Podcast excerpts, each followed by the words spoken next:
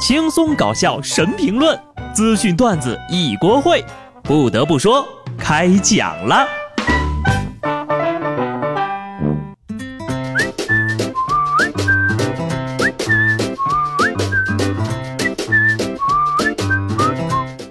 Hello，听众朋友们，大家好，这里是有趣的。不得不说，我是机智的小布。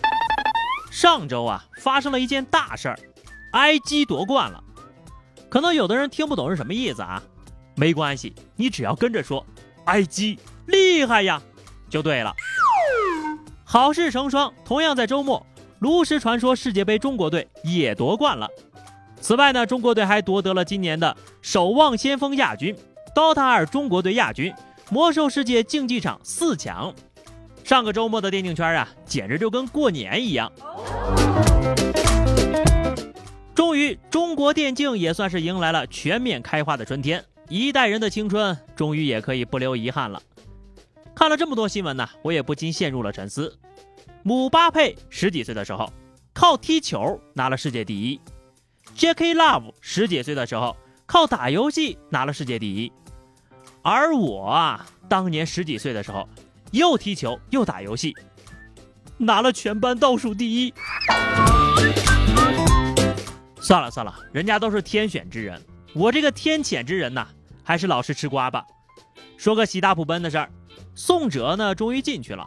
有记者从知情人处获悉，宋哲在职务侵占案中不上诉，目前呢该判决生效，这也意味着宋哲将被送到属地监狱服刑六年。是不是普天同庆？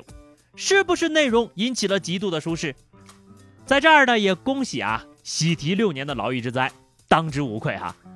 马蓉呢，也一定记得要去监狱探望一下，不要让我们这些吃瓜群众对你们的爱情失望哟。同为天涯入狱人，下面这妹子呀，玩的也挺大的。近日，深圳民警在一场婚宴下抓获了一名网逃女子，她还呼吁亲戚前来呀。围堵推搡民警，并且撕毁法律文书，殴打举报人。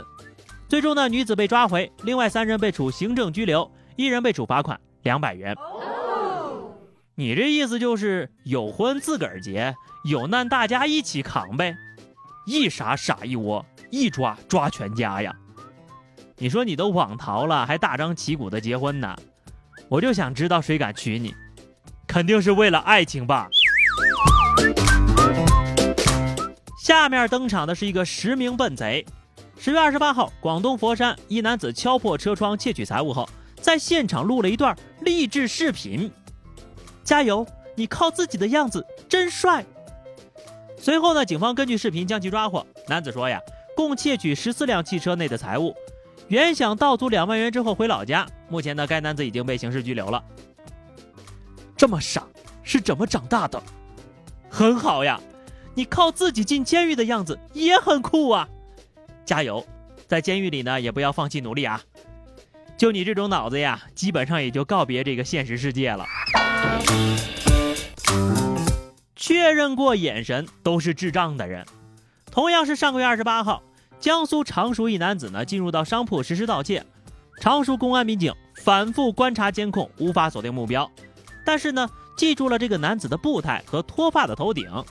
三十号，民警返回单位的路上，发现一名脱发的行人，二人眼神交错，立刻认出，将其抓获。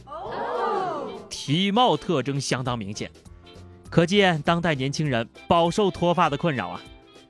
要说警察叔叔也是真厉害啊，可以在众多脱发的路人中慧眼识贼。希望你们进去之后呢，都能好好改造，出来之后呢，学着回报社会。说杭州有个哥们儿曾经因为打人致伤被判了六年，他在监狱里啊就和各路的神偷学会了许多盗窃的技巧。出狱之后呢，他申请成为协警，还破获了连环盗窃案。小伙表示，扒窃能力我要比小偷厉害多了，但是呢，我选择反扒，选择了一份正义的职业。看到没有，这就是弃暗投明，浪子回头啊！这也是最高阶级的学以致用。啊，当然了，也是教会学生饿死师傅的实力了。讲真啊，如果脑子比较好使的话，真的可以考虑去当个卧底。说温州呀，七十多岁的李阿婆被卖保健品的健康讲座忽悠着买了两万多的保健品，可吃了之后呀，不仅没效果，还肚子疼。于是呢，李阿婆向市场监管部门举报，并且当了卧底，暗中取证，最终得到了六万六的奖金。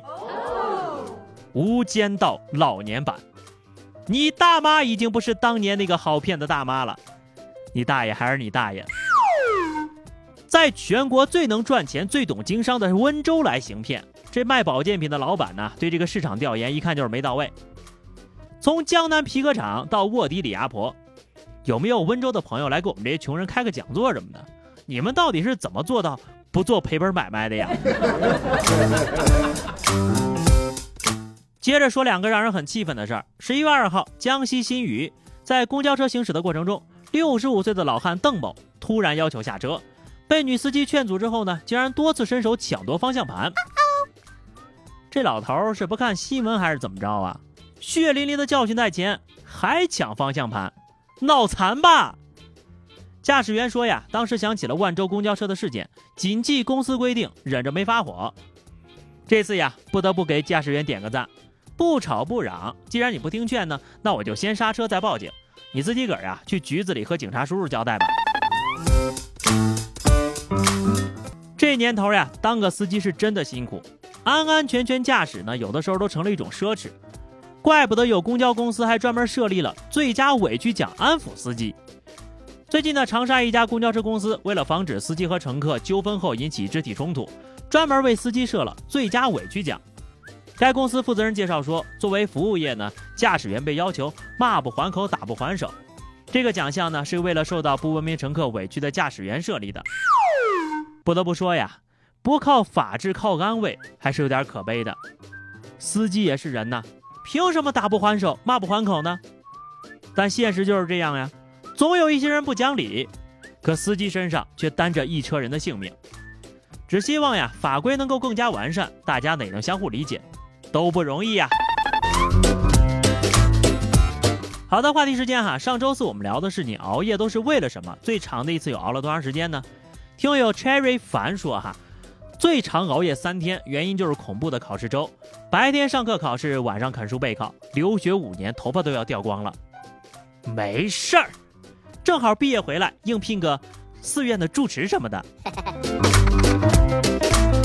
周五我们聊的话题是明年的今天，你觉得自己会在做些什么？听友肉肉说，明年的今天呢，我还是和往常一样，听不得不说，那还是我先努努力啊，争取节目在明天这个时候呀。没有被停播。好的，本期话题哈，看看别人二十岁之前啊，十多岁的时候都拿世界冠军了，那我们来看看你们二十岁之前最值得骄傲的成绩是什么呢？欢迎大家在评论区留言，关注微信公众号 DJ 小布或者 QQ 群二零六五三二七九二零六五三二七九，来和小布聊聊人生吧。下期不得不说，我们不见不散，拜拜。